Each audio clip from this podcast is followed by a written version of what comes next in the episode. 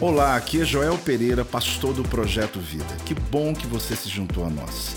Seja bem-vindo ao meu podcast e que você possa ser impactado, inspirado através dessa mensagem. Entre dois montes. E é sobre isso que eu quero falar hoje. Entre dois montes. Esse tema hoje, ele é importante porque ele vai nos mostrar um pouco esse cenário do que nós vivemos hoje. As pessoas que estão em casa, claro, sejam muito bem-vindas. Aproveite para curtir, para mandar esse link para muita gente, para que ouça essa mensagem agora, entre dois montes.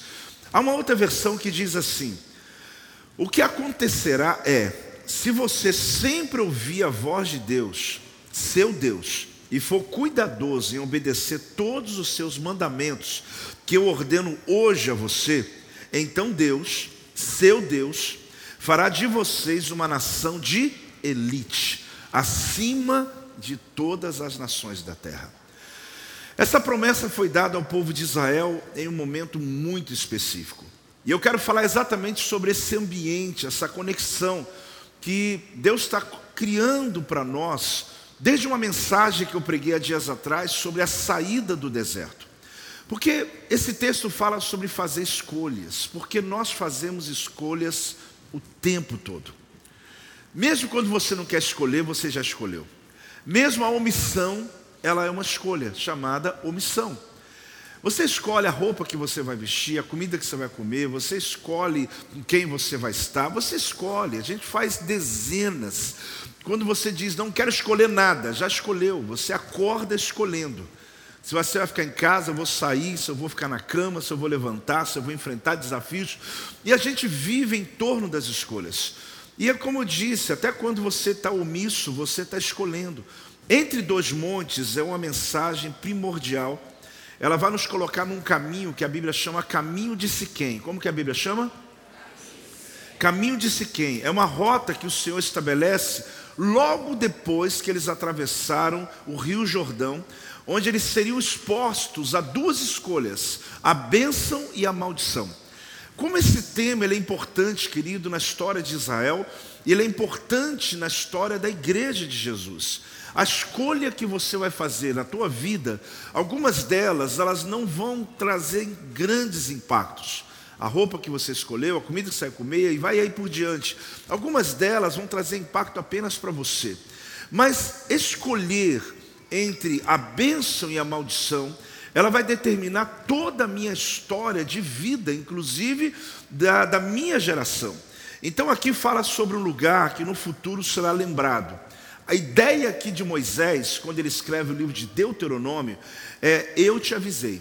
Se eu fosse transliterar o livro de Deuteronômio, que é conhecido em hebraico como livro da repetição, eu diria que eu colocaria o nome, eu te avisei. Qual que é o nome? Porque Deuteronômio é isso. Ele está lembrando tudo que Deus já falou há 40 anos atrás. Ele está dizendo: olha, eu estou só relendo, eu estou só lembrando e com alguns adendos para explicar melhor algumas coisas que ficaram perdidas. Então, o que está acontecendo aqui é que nós estamos hoje, em outubro, entrando em um texto profético, Deuteronômio 28, 1, que fala sobre o nível de obediência e que é um livro do Pentateuco, são cinco livros do Antigo Testamento, logo no início, né, chamado a Torá, e que na verdade ele tem esse tema, Devarim, quer dizer, eu avisei, ou seja, eu estou repetindo a lei, eu estou trazendo de volta o ensino. É como alguma coisa que você ouviu há um ano atrás, eu viesse aqui e falar, olha, eu quero falar de novo. Uma mensagem que eu preguei há 10 anos atrás, eu dissesse, olha gente, muita coisa aconteceu, eu preciso preparar você para essa próxima fase da sua vida. Então aqui você percebe o que? Às vezes nós temos que destruir nosso antigo eu para revelar a verdadeira glória que tem dentro de nós. Isso significa que, mesmo que na sua história você tenha memórias ruins, em alguns momentos da vida, tudo glorifica a Deus. Aquilo que você passou de dificuldade no passado é exatamente aonde Deus vai ser glorificado na tua vida. E quando você faz a travessia, mas apóstolo, o tema hoje é travessia? Não. Mas você vai ver que Jesus cidência. E eu confesso para você que quando eu ministrei há dias atrás a travessia, né, a saída do deserto, a entrada na promessa, eu não tinha acessado esse texto ainda. Eu costumo fazer isso uma semana antes só do culto de domingo, que eu vou começar a ler, buscar, entender, perceber o que Deus tem. E é exatamente aí que eu fui impactado. Porque eu comecei a perceber que aqui configura exatamente o momento da travessia e a entrada na terra prometida.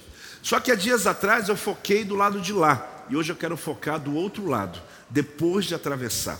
Porque aqui ah, o que o texto vai ensinar para nós é que não basta entrar, é preciso escolher o caminho. Fala comigo?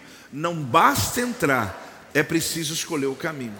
Então o que mais me impacta é que na travessia do Jordão não tem escolha, todo mundo atravessou, porque não tem lado. O lado de cá está sem água, o lado de cá, ou seja, fechou os lados e Deus abriu um caminho seco. A Bíblia fala que os sacerdotes molham os pés, como já expliquei a vocês, porém o povo passou a pés enxutos. Na travessia, na saída do deserto, não tem lado, mas quando se pisa na promessa, tem escolha. Por isso que muita gente prefere viver no deserto, porque ele quer ficar na ausência da escolha. Eu quero te dar um dado que talvez você já saiba. Duas tribos e meia das doze falaram para Moisés assim: a gente vai ficar no deserto. Então, para mim, não é surpresa pessoas que decidem pelo mal, decidem pela maldição e decidem pela pobreza e a ruína. Porque das doze tribos, duas e meia falou com Moisés: a gente não quer. Mas, gente, vocês não estão entendendo. Lá terra mana leite e mel. Lá do outro lado tem fontes. Lá do outro lado a gente tem o trigo, a gente tem a cevada, a gente tem o figo. Não, a gente não quer. A gente, a gente quer ficar aqui mesmo. Então a gente vai fazer o seguinte: a gente vai atravessar com vocês nós vamos fazer todo o processo. Quando chegar lá, a gente volta para o deserto e vocês continuam a vida de vocês. Então eu não entendo, mas é está na Bíblia. Duas tribos e meia falou: nós queremos esse lado de cá. Então você vai perceber que na primeira, primeira passagem, todo mundo teve que atravessar, porque não tinha lado, apesar que alguns disseram: eu fico aqui depois. Só que na segunda parte que eu quero explicar hoje, eles estão entre duas montanhas, chamado Vale de Siquém. De um lado, é o Monte Ebal, do outro lado é o Monte Gerizim. Essa passagem pelo Vale de Siquém é exatamente o momento decisivo na história do povo de Israel, quando eles estão agora para vislumbrar, depois de 40 anos de deserto, entrar na promessa de Deus sobre a vida deles. Eu quero tomar esse texto hoje, querido, na sua vida, como um dia muito importante para você. Não leve só no ponto da decisão do voto, por favor, porque senão tudo que eu falar aqui hoje pode parecer que está ligado a um nível. Também isso aí. Mas olhe para a sua vida. Quem está entendendo, diga amém. Para a sua vida, porque nós estamos no culto profético, num texto, culto não, num texto que é profético, que ele tem um propósito para outubro, como vai ter o de novembro, como vai ter o de dezembro, como teve o do mês passado. Mas esse mês, quando eu olho esse texto, eu, eu daria o nome do mês da escolha. Porque você vai descobrir comigo aqui, quando a gente for é, trazendo, né, digerindo esse texto e percebendo o quanto ele tem a ver com uma decisão que eu preciso tomar na minha vida. Então, se existem decisões que você está guardando há algum tempo, pede ao Espírito Santo que esse seja um mês para que você tenha luz, entendimento, para ter essa decisão clara sobre a tua vida. Casais que às vezes ainda estão pensando, ah, eu vou me casar ou não, estamos juntos, mas não decidimos. Situações familiares, investimentos financeiros, circunstâncias ligadas à decisão da sua, da sua vida, da sua, da sua existência. Pede ao Espírito Santo, porque outubro será o mês das decisões, o mês das escolhas. Quem está recebendo essa palavra, dá uma salva de palmas, por favor, para que você conecte essa palavra. O fato de você estar no meio do povo não define a sua escolha.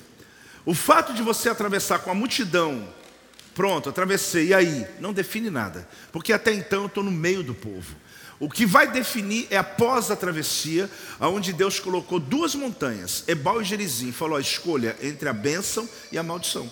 Apóstolo, mas não é possível alguém escolher a maldição. Eu já te expliquei que tem gente que decidiu morar no deserto. Eu já te expliquei que tem pessoas que hoje estão fazendo escolhas absurdas. Então, o ser humano, ele tem o seu momento decisivo. E fique tranquilo, Porque você decide, você assume as consequências de tudo. Por favor, leve no nível geral da sua vida. É você que decide e você assume as consequências. Que hora? É a hora que eu atravesso o vale de Siquém. É quando eu estou agora tomando as minhas decisões. A cerimônia de passagem acontece muito com o menino e menina, né? que é o bar mitzvah. Inclusive agora na festa tabernáculo, nós fazemos esse momento que o menino faz 13 anos, ou está nesse período, né, entre 12 para 13, ou fez 13, ou a menina 12. E o que acontece no bar mitzvah? É uma cerimônia de passagem. É quando a gente chega para o filho e fala, menino, até hoje, papai, se você quebrar vidraça, papai paga, mas a partir de hoje tu paga. Aí você fala, posso, mas eu nunca faria isso com meu filho, mas o judeu faz com dele, fica tranquilo. Eles fazem. Por isso que prosperam muito, porque a autorresponsabilidade não é só quando está com 21 anos, 30 anos, marmanjão, pai, paga para mim aqui, não. Com 13 anos, o menino já sabe que o que ele fizer, é responsabilidade dele. Você não está olhando essa cara feia para mim, gente? Mas por que, significa isso? Autoresponsabilidade. Hoje Deus está te chamando para isso. Você vai atravessar o vale de Siquém. E Deus está dizendo: existem bênçãos fantásticas do outro lado. Só que eu não posso empurrar em você. Você precisa escolher. Você precisa desejar. Por mais que seja algo que todo mundo gostaria de ter, quando alguém está com sede de água, claro que eu quero, mas pode ter alguém que diz não quero. E Deus só quer o teu sim. Ele está dizendo: você quer a bênção ou você quer a maldição? Responda, igreja. A bênção. Eu sei que é o que nós desejamos para a nossa vida, para a nossa casa, mas nós somos expostos a ela. Então o Senhor, Ele prepara o caminho de Siquém, onde a gente encontra os dois montes. O que é importante enfatizar é que a gente vive esse tempo todo entre os dois montes. O tempo todo. Essa história não termina aqui, querido. Ela é uma história da sua vida. Você vai viver todo o tempo. Vai chegar um dia que tem uma reunião do teu trabalho e você vai se ver entre os dois montes. Vai ter um dia que alguém vai te oferecer alguma coisa e você vai se ver entre os dois montes. Vai ter momentos que você está vindo trazendo ou não o seu dízimo, você vai se ver entre os dois montes. Vai ter dias que você vai se ver todo o tempo dizendo: o que, que eu quero, a benção ou a maldição? E a sua atitude ela vai definir isso. Vai ter lugares que você está indo e você vai escolher entre dois montes. Eu quero ir nesse lugar, levar meus filhos, eu quero estar aqui ou eu quero estar aqui. Então, toda vez que você está tomando uma decisão, você está entre Ebal e Gerizim. A partir de hoje, não esqueça mais disso. Que toda a tua história de vida é baseada nisso. E não adianta um momento você dizer assim, ah, mas eu não sabia. Por quê? Porque nós vamos fazendo escolhas na nossa vida. Às vezes você está fazendo uma compra. Antes de você apertar ali, você fala, peraí, o que, que eu escolho? A benção ou a maldição? Porque às vezes eu estou comprando algo que o meu dinheiro não paga e estou comprando aquilo que eu nem preciso ter. E você vai ser oprimido durante os próximos cinco meses da vida. Você está decidindo. Quem está entendendo, gente? É simples assim. São decisões que a gente vai tomando na vida. E aí, é o que eu te falei, autorresponsabilidade. Então, escolher a bênção não significa ausência do sofrimento, mas sim a intervenção no meio dele. Porque senão você pensa assim, após significa um mar de rosas, então eu vou viver uma vida sem nenhum problema. Não, não. Deus não está garantindo isso. O que Ele está garantindo é que uma vez que você escolhe o caminho da bênção, pode vir dias difíceis, mas conte com a intervenção dEle. Porque Ele está com você. Oi, amém? Ele está com você. Então, aqui a gente está em esses dois montes. Quando o Senhor tirou Israel do Egito, Ele os tomou para si. O que que, para você entender uma coisa, quando, quando um rei ele está no governo, ele cria um tratado. Esse tratado são as leis que aquele povo tem que obedecer. Quando Deus tirou o povo do Egito, ele tomou o povo para ele, porque como ele resgatou, então o povo pertence a ele, é minha propriedade. Então Deus criou um tratado de 613 leis e disse: Olha, isso aqui é para vocês. Mas os outros povos da terra, não, não, não, isso é só para vocês. Isso é um tratado do rei para aqueles que ele é senhor. E ali então o Senhor, ele libera esse tratado. Ele é lembrado em três momentos. Primeiro no Sinai, segundo nas campinas de Moabe e terceiro no vale de Siquém, entre Ebal e Jerusalém. Deixa eu te atualizar. Lá no Sinai, quando Deus revela a Moisés os 613 preceitos, ele desce, quebra as tábuas, porque o povo se rebela, por causa do bezerro de ouro se criou a Techuvá, a Techuvá é por causa daquele momento ali, pedido de perdão, mas aí Deus dá uma nova chance, ok. Anos depois, nós estamos falando de 40 anos depois, antes de Moisés morrer ou ser levado ao Senhor, ele faz uma reunião nas campinas de Moabe. Ele ainda está vivo, e ele está dando ao povo a oportunidade. Então ele começa ali em Deuteronômio 8, você vê, Moisés está vivo ali ainda. Ele está falando sobre os frutos da terra, está falando sobre o outro lado como que é. Ele está preparando todo mundo como dissesse, eu não vou entrar com vocês, mas eu preciso preparar vocês. Segundo momento. E qual o terceiro momento? Hoje, esse de hoje. É onde ele coloca, Moisés já não está presente mais, ele deixou tudo já, o protocolo feito, para que Josué continuasse, e ele diz, Josué, Mande os que vão atravessar o rio, pegar as pedras do rio, levar para o outro lado, e lá tem um local. E lá vai ter o um momento de você, de novo, lembrar. Deuteronômio é lembrar, é falar: olha, aqui o Senhor disse, porque se eles não se lembrar do tratado que Deus tem com eles, eles vão ficar pobres na terra, eles não vão vencer o inimigo, eles não vão viver as promessas que foram liberadas lá atrás. Quem está entendendo, diga amém. Então eles são lembrados ali. Só que houve a travessia, era dia de cheia, aquela primavera, momento em que as águas transbordaram. Aí nós fomos até aí no último sermão que eu preguei há domingos atrás. Só que logo após a travessia, que os sacerdotes estão no meio para o povo atravessar, foi dada uma ordem: cada príncipe das doze tribos vai pegar uma pedra. Então eles vão agora pegar as pedras. Onde? No fundo do Jordão. Sendo que essas pedras nunca foram vistas por ninguém, nunca foram tocadas por ninguém. Porque se o rio Jordão é profundo, essas pedras do fundo, elas estavam expostas porque Deus fez um milagre. Mas logo depois as águas iam fechar de novo. Então eles estão pegando pedra de rio, profundas, de lugares sem acesso que ninguém viu, ninguém tocou. E eles estão trazendo essas pedras para fora do rio, para construir um memorial, para construir um. Só que antes de levantar um memorial do lado do Jordão, aonde fica a fronteira da terra prometida, vocês vão fazer um ato profético. Vocês vão pegar essas pedras, você vai caiar essas pedras, vai escrever textos da Torá nela, e vai colocar num altar, no Monte Ebal, que é o Monte da Maldição. E ali vocês vão liberar os decretos de maldição, que são 11, que é o resumo, talvez, das maldições que estão ali na palavra dos 613 preceitos. E ali o povo vai dizer: Estou entendendo, sim, amém. Para que todo mundo tenha ciência de que eles estão atravessando, mas que eles não podem desobedecer aqueles preceitos. Então, depois que fizer esse ato, pega as pedras de volta e coloque agora com um memorial na fronteira. Porque todo mundo que passar aqui vai saber que um dia Deus abriu o Jordão, essas pedras foram tiradas daquele fundo do rio, porque um dia esse lugar foi aberto e Deus abriu o caminho para o seu povo. Então Deus gosta de memoriais. Você precisa de memoriais na tua vida. Os memoriais sustentam o dia de hoje. Quando você olha para o teu passado e vê o que Deus já fez, os rios que Ele já abriu, os milagres que Ele já realizou, talvez o dia que você está vivendo, a semana que você está vivendo, o mês que você passou, Ele não promulgou, Ele não mostrou, Ele não revelou coisas grandes, apesar de que mesmo você não vendo, Deus tem na sua misericórdia guardado.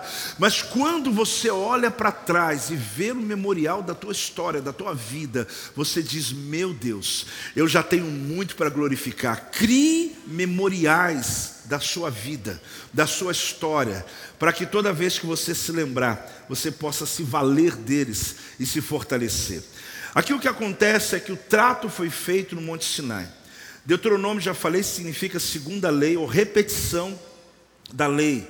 Nessa travessia, a ordem foi dada. Então, a gente encontra aqui alguns detalhes. Monte Ebal ao norte, Monte Gerizim ao sul. Fala comigo.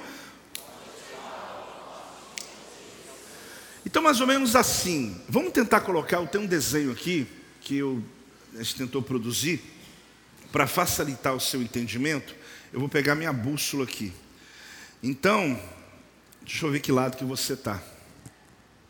Norte ou sul, né? Cadê o desenho? Está aqui. Vocês estão vendo aqui, no meio os levitas com a arca da aliança. De um lado estão, estão seis tribos que Deus escolheu e decidiu quem ficaria.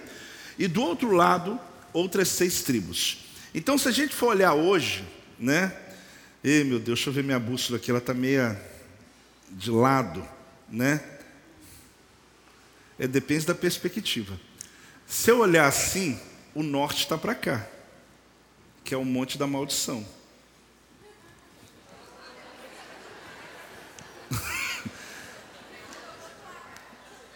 Vocês sentaram, apóstolo, logo hoje que eu sentei aqui. Será que Deus está revelando? Fala aí, Senhor, peraí. É porque na verdade está meio assim, né? O norte está assim, ó. Deixa eu ver. E o sul está aqui, mulher. Ó. Agora, se eu olhar assim, e pior que for do mesmo jeito.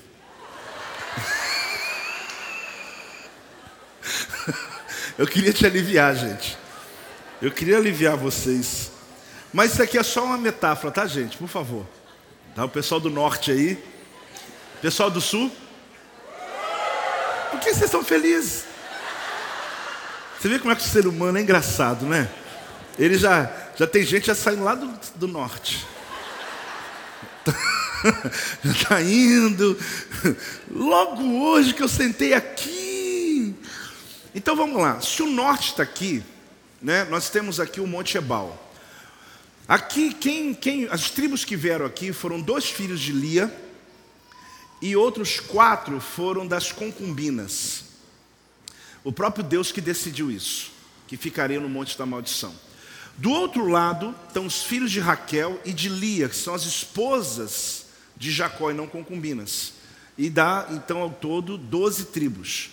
Aqui no meio ficavam os levitas e um arauto para fazer a leitura. É, eles aqui nesse desenho eles estão de costa para o Monte Ebal. Eles estão de costa. Mas segundo as escrituras, o que, que vai acontecer? Eles vão levantar um altar de 12 pedras aqui, no pé do Monte Ebal, vão se virar para o Monte Ebal e vão ler 11 maldições. Mas qual a ideia? Amaldiçoar o lado de cá Fique tranquilo, pessoal de cá. Não, não, não, não. Não é para amaldiçoar, de verdade. Qual o objetivo? É que a leitura, quando vai sendo feita, tanto os que estão aqui ouçam, do Monte Gerizim, quanto o que está no Monte Ebal ouça, que cada leitura das onze maldições, eles têm que dizer sim, eu estou de acordo. Por quê? Porque eles precisam dizer, nós estamos entendendo. A gente aqui agora está fazendo escolha. A gente, todo mundo aqui está sabendo o que está acontecendo. Então, eles estão de costa. Só que ao mesmo tempo, aí tem um detalhe: toda maldição que é lida, eles voltam, lê a primeira maldição, vira de costa para o Monte Ebal e lê uma bênção para o Monte Gerizim. Vira de costa para o Monte Gerizim, lê a segunda maldição para Ebal. E vira de costa e fica aqui. E foram fazendo um movimento. O vale chama Siquém. Eles têm um caminho pela frente. A vida lá na frente, querido, até o deserto a gente andou junto. Daqui para frente, cada um faz sua escolha. As doze tribos, cada um vai ter sua terra, cada um vai ter o seu lugar de, de, de, de, de conflito, inclusive, vai ter a sua conquista. Posso, mas o povo não vai estar junto mais? Vai. Eles estão juntos. Se tiver uma batalha numa tribo, eles correm ajuda. Se tiver uma necessidade, corre ajuda. Mas cada um agora vai ter a oportunidade de ter seu território de conquista. Vai poder fazer as suas escolhas e viver da consequência das suas escolhas. Eu vejo esse texto hoje muito profético para a gente, sim ou não, igreja? Muito profético. Porque às vezes no deserto a gente está todo mundo junto. Só que chegou a hora que Deus está dizendo, meu filho, chegou a hora da tua promessa. E é hora de você tomar sua decisão. Ah, mas meu pai, eu estou com ele, estou com minha mãe. Não, não, não, meu filho, é você. É você que vai decidir. Você quer seguir a bênção ou quer seguir a maldição? Não, mas que eu sou discípulo do fulano de tal. Não, ele é joia, mas eu estou dizendo você. Eu estou na igreja há 10 dias, há 10 anos, não importa. É você. Decida se você vai seguir pelo Monte Ebal ou se vai seguir pelo Monte Gerizim. É simples assim. Então, quando foi tomada essa decisão, foi o momento em que eles teriam que fazer esse ato após atravessar o Jordão. Por isso que isso aqui mexeu muito comigo. Eu falei, meu Deus, eu me focalizei, no, me foquei no Jordão. Só que o Jordão ninguém escolheu, todo mundo foi. Todo mundo foi. Porque sai do deserto, é, embora. Até o pessoal que depois voltou, pronto, ficou ali, atravessou. Porque não é lugar de escolha. Deserto é todo mundo se livrando do deserto. Porém, depois que você pisa na terra, aí vem as direções. As decisões, que caminho que eu vou seguir. Eu vou empenhar meu tempo ou não, eu vou pagar preço ou não, eu vou fazer acontecer na minha casa ou não, eu quero prosperar, eu quero ficar na miséria. São decisões de cada família. Cada um vai ter a sua oportunidade de decidir. Eu quero a bênção de Deus. Eu quero a bênção para a minha vida, eu quero para a minha casa, eu quero para meus filhos, eu quero para a minha igreja, que são vocês. Eu quero. Eu decidi pela bênção de Deus, eu trabalho por ela, eu planto por ela, eu vivo por ela. Mas você você hoje vai tomar a sua decisão também, graças a Deus. Você que vai dizer, Deus, eu também quero a benção, eu quero seguir esse caminho, eu quero atravessar, mesmo que o inimigo venha, porque o Senhor está dizendo que não me livrou dos inimigos, está dizendo que o Senhor vai interferir quando eles chegarem. O Senhor está me dizendo que eu não terei Cristo, está dizendo que vai interferir quando ela chegar. O Senhor está dizendo que o Senhor vai mover sobre a minha causa, o Senhor está presente na minha vida. Pode dar uma salva de palmas ao Senhor, dá um glória a Deus aí em nome de Jesus. Mas a bússola está aqui, gente. Norte. Vamos esquecer esse negócio, por favor. Vamos voltar para a igreja aqui, para o texto. Vamos lá. Ao entrar na terra, a direção foi Siquém, onde eles viram essas duas montanhas.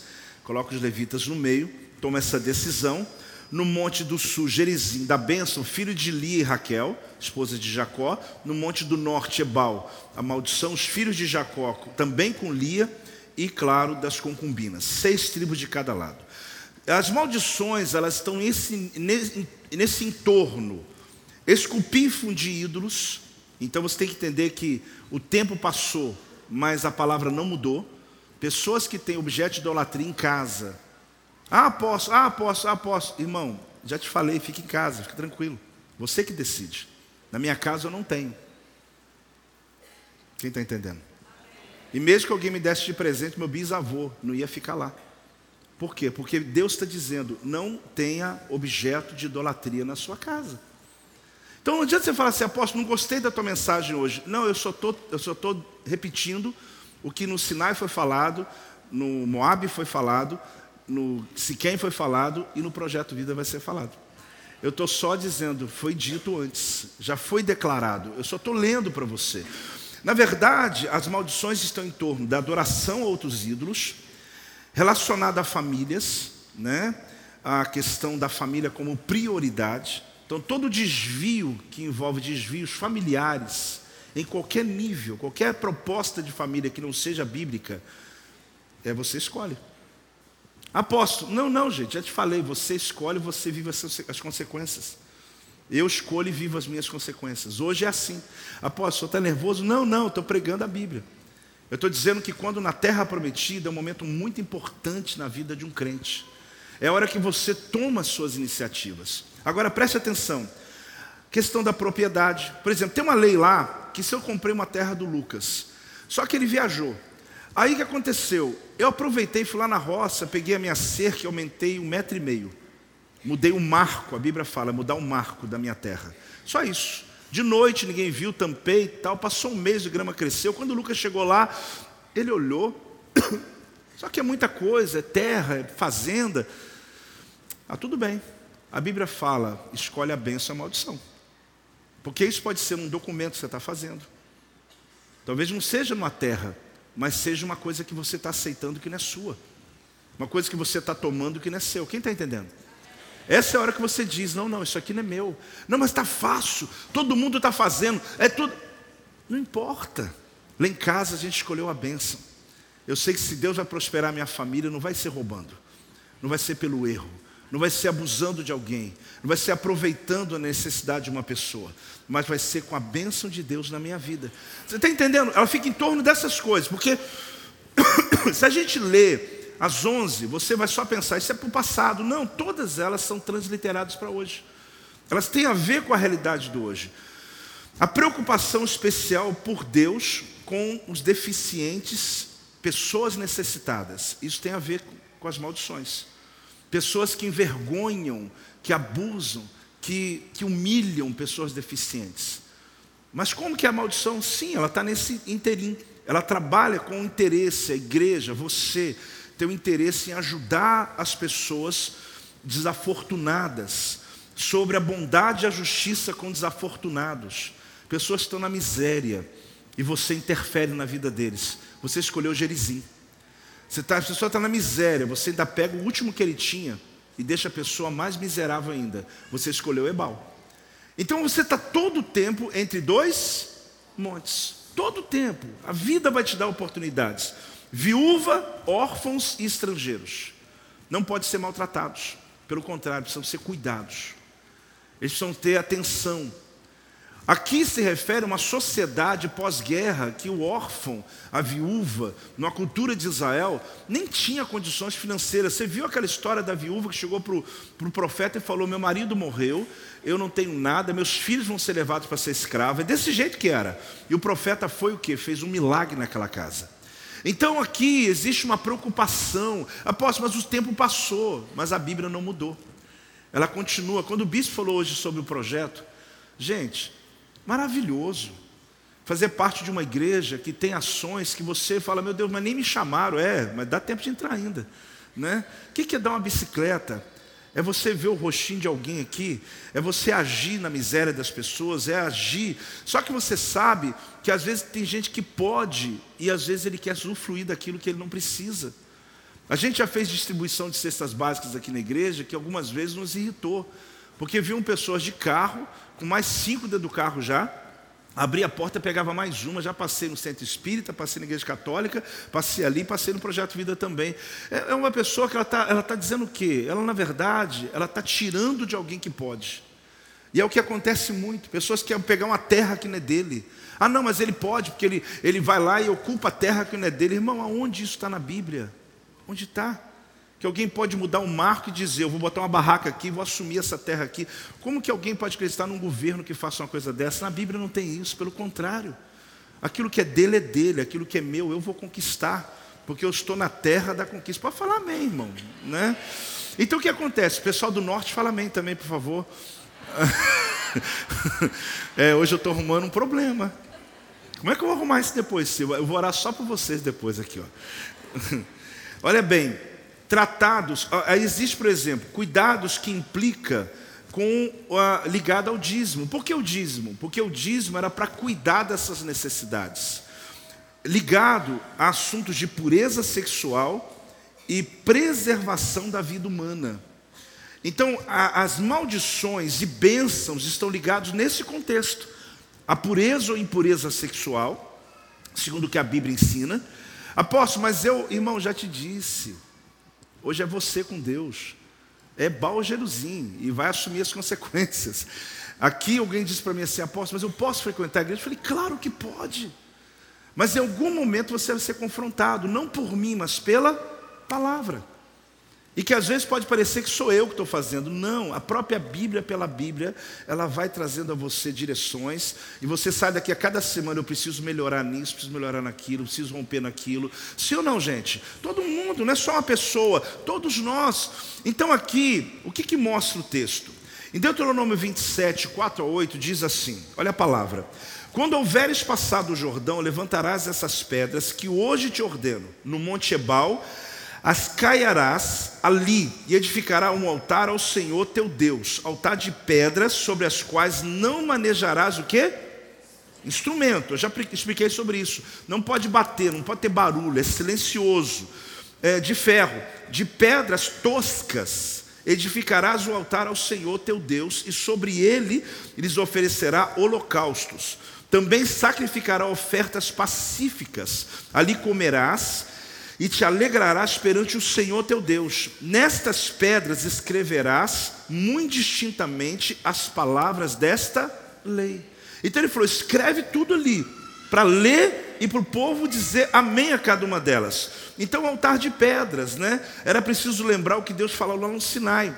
Agora, deixa eu te perguntar uma coisa, posso? Mas eu posso, por favor, eu estou obedecendo algumas coisas e outras não. Afinal de contas, eu vou ver na Bíblia, tem uma coisa ou outra que eu estou ainda começando, né? E aí, tudo bem? Irmão, deixa eu explicar. Você está pendurado num, num, precipício. E você está seguro nos seus, debaixo dos seus braços aqui, de um jeito que colocaram um cinto em você e colocou uma corrente com 11 elos. Tem 11 elos aqui. Fortes, hein? E você está pendurado. E aquelas correntes garantem que elas não vão arrebentar. Agora deixa eu te perguntar uma coisa: quantos elos é preciso romper para você cair? Só um. Então não adianta você dizer obedeço em 10 e um não. Você está entendendo? Só que o meu sermão de hoje, querido, não é estabelecer uma lei nova. Tudo que eu estou falando aqui você já vive. Amém? Na verdade, eu estou só te esclarecendo aquilo que já foi falado. A fé cristã já te deu uma vida com Deus, onde algumas coisas você já decidiu, você quer o caminho da bênção. Só que a gente quer o quê? Tem 11 elos. Mas se tiver dois ruins, irmão, cai. Se tiver um, cai. Basta um para derrubar você da montanha. Então, na verdade, eu preciso de todos, eu preciso da bênção completa. Dá um amenzinho aí. Eu preciso realmente caminhar, o meu, seguir meu caminho entre dois montes, Ebal e Gerizim. Eu tenho que seguir esse caminho. Só que antes de eu continuar minha vida, não aposto, eu vou seguindo, vou seguindo. Não, não, não, não, não. A arca parou, Levita parou, todo mundo parou. Vai ser lido e você vai dizer: sim, eu entendi. Sim, eu entendi. Sim, eu entendi. Onze vezes. Apóstolo, mas não são 22? Aliás, olha aí. Porque se são 11 bênçãos e 11 maldições, desculpa aí. O que acontece? Por que, que não? Deixa eu explicar para você. Não, saiu sem querer. Vamos lá. Por quê? Porque na benção ninguém precisa falar amém. Que loucura. Eu fui ler esse negócio. Quando lê capítulo 28 de Deuteronômio, versículo 1, não tem mais amém. Não tem mais eu sei, eu entendi, não precisa. Porque Deus está dizendo o seguinte: na maldição eu preciso saber se você está me ouvindo. É igual um pai dizendo para o filho: você está entendendo mesmo? Sim. Agora, o que eu vou abençoar você, você falando sim ou não, eu vou te abençoar. Você não precisa nem falar amém para mim. Eu já decidi que eu vou fazer na tua vida. Então, você percebe que coisa linda é essa? Para maldição, eu tenho que falar sim. Não é que eu estou querendo ser amaldiçoado. Eu estou dizendo que eu entendi. Mas quando a bênção é falada do outro lado, silêncio. Porque não precisa falar. Deus falou, você gostando, querendo ou não, eu decidi que a bênção vai correr atrás de você, que eu farei de você, eu vou te exaltar, eu vou fazer você uma nação de elite, eu vou abençoar. Que coisa linda, gente. Dá uma salva de palmas. Você está capturando isso? Que coisa tremenda. Então, eu percebo aqui o seguinte: que o caminho de Siquém, fale comigo, o caminho de Siquém. O caminho de Siquém é um lugar que Deus prepara, né, para que passássemos por ele. Por que, que eu estou falando sobre esse tema hoje? Porque o texto de Deuteronômio 28, 1, proclamação de outubro do projeto Vida, ele foi lido nesse contexto do caminho de Siquém, nesse ambiente entre dois montes.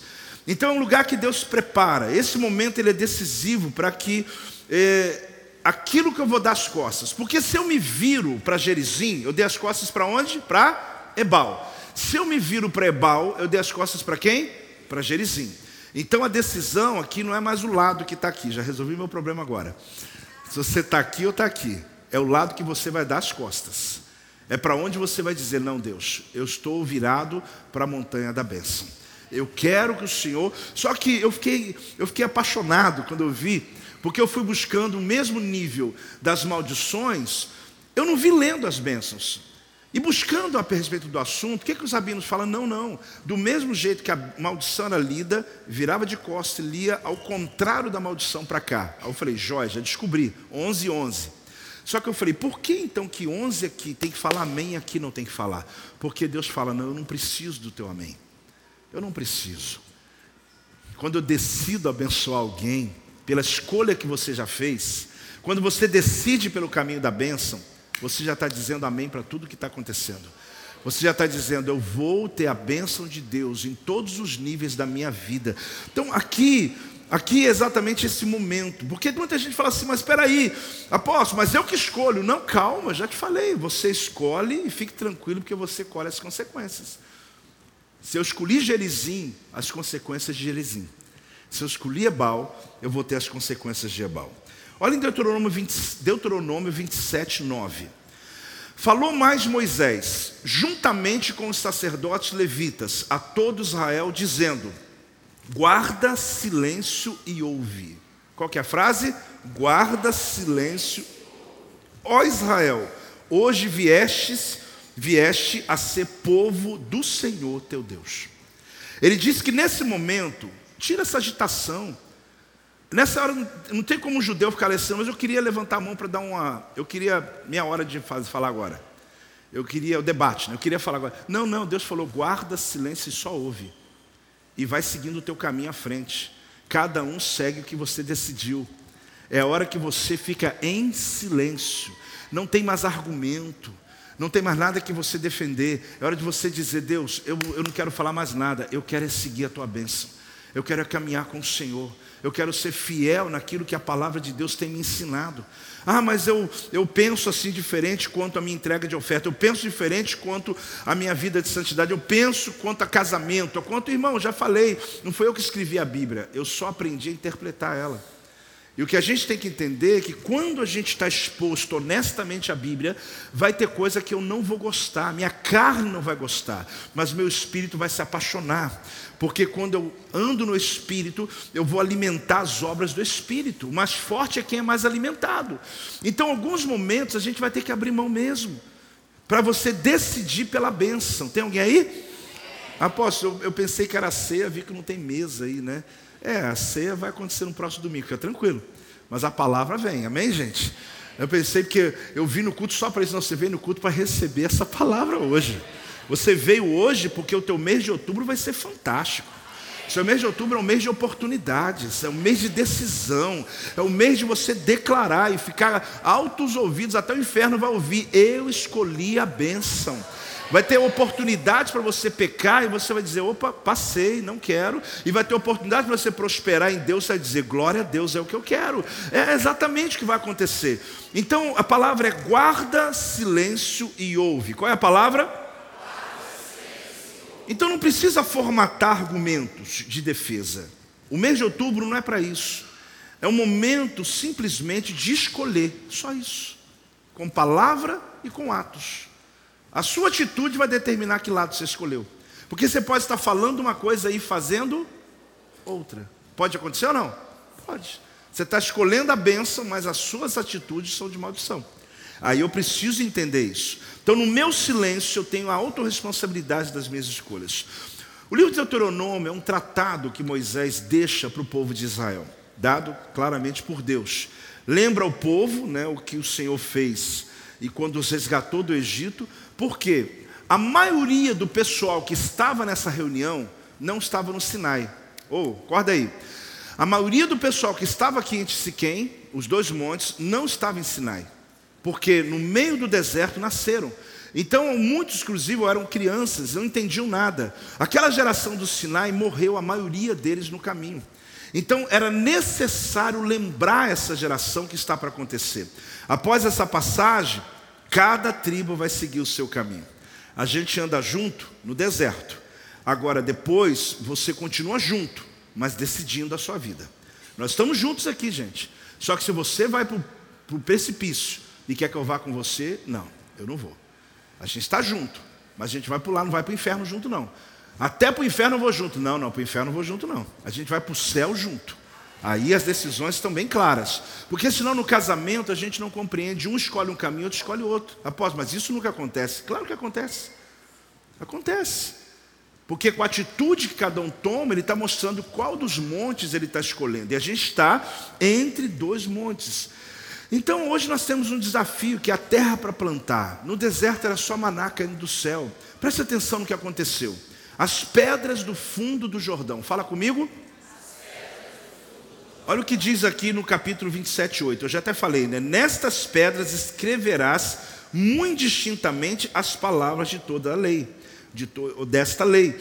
Então eram doze pedras, elas nunca foram tocadas, foram pegadas, pegas ou levantadas por príncipes de cada um das doze tribos que representou uma tribo. Por isso cada pedra daquele altar no Monte Ebal tinha uma tribo representada. Então todo mundo estava representado naquele altar. Ó, oh, a minha pedra está ali, o minha também, da minha família está ali, está ali.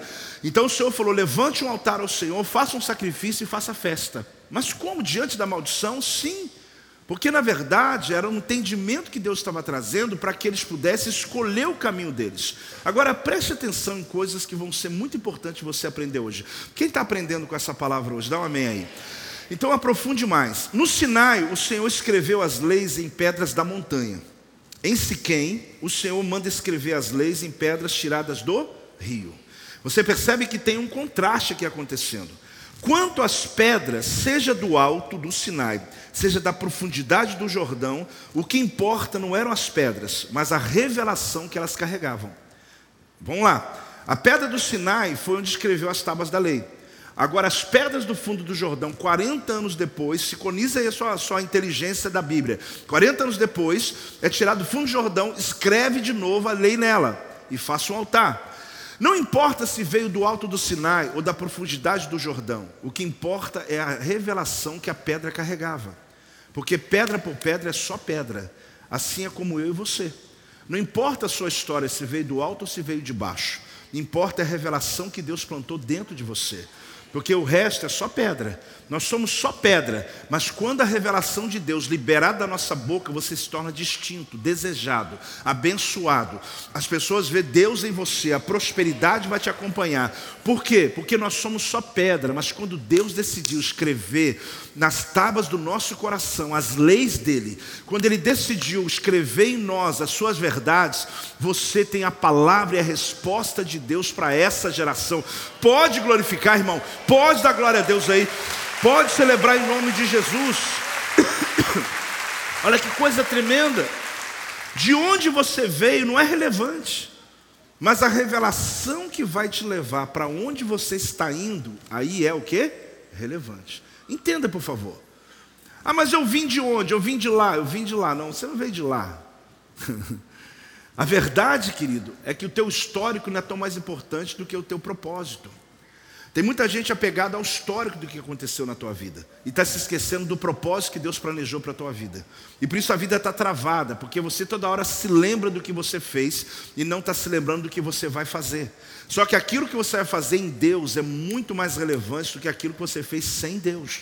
Então o que está mostrando para mim aqui, que de onde eu vim não é relevante, mas aonde a revelação está me levando, sim, que eu carrego é relevante. Então pare de lamentar pela sua história e comece a celebrar pelo teu propósito. Pare de alimentar por fatos e acontecimentos do teu passado que não te agradaram e que você às vezes nem quer se lembrar, então não lembre. E comece a se lembrar do que você ainda não fez. Apóstolo, como que é me lembrar do que eu ainda não fez? É lembrar das promessas. Porque promessa é o que ainda não aconteceu, mas é como se tivesse acontecido. Então quando eu me lembro da promessa, eu estou indo para o meu futuro. Quem está entendendo, diga amém. Quando eu lembro de algo concluído na minha vida, eu tenho uma promessa da minha casa própria, eu vou morar, não vou pagar aluguel. Você está fazendo fazendo o quê? Você está indo lá no teu futuro, está entrando na casa e está dizendo, estou me lembrando dela. Apóstolo, mas como é que eu estou me lembrando de uma coisa que vai acontecer daqui a três anos na minha vida ainda? Não importa. Você está visitando o teu futuro. Para de visitar o teu passado e começa a visitar o teu futuro. Que você vai ver velocidade e você vai sair do deserto logo desses dois montes e vai seguir a tua vida, uma vida de prosperidade, uma vida de bênção de Deus sobre a tua vida. Olhe bem, você pode ser a geração do Sinai ou pode ser a geração do Jordão. O que vai definir não é a sua origem, mas o seu propósito.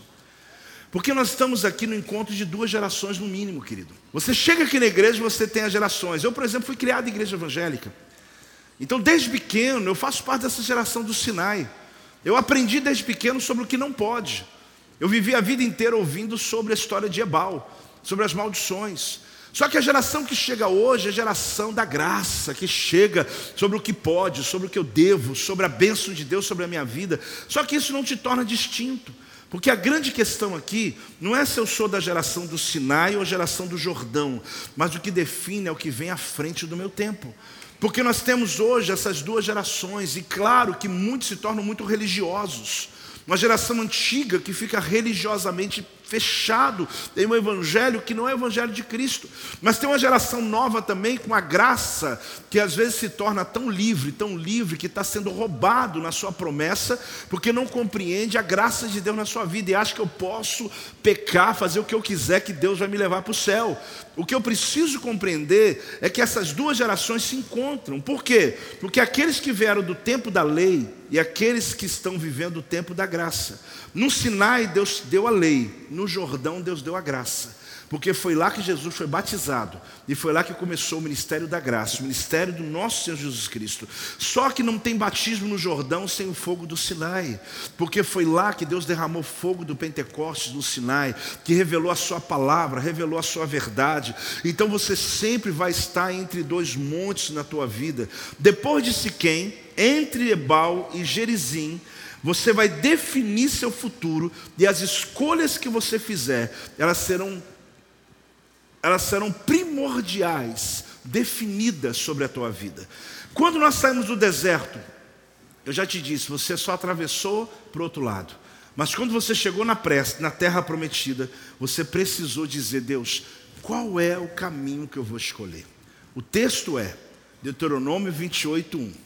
Se atentamente ouvires a voz do Senhor teu Deus, tendo cuidado de guardar todos, todos os elos. Não adianta eu querer que um, não, todos os seus mandamentos que hoje te ordeno, o Senhor teu Deus te exaltará. O que, que ele vai fazer? Ele te exaltará sobre todas as nações da terra. Essa é a promessa de Deus para nós. Dá uma salva de palmas ao Senhor. Glória a Deus, glória a Deus, glória a Deus, glória a Deus. Este é o meu podcast. Você pode acompanhar meus conteúdos diários no Telegram e as mensagens completas no meu canal do YouTube. Não se esqueça de me seguir no Instagram. Compartilhe essa mensagem com outras pessoas e lembre-se: quem se adianta, governa.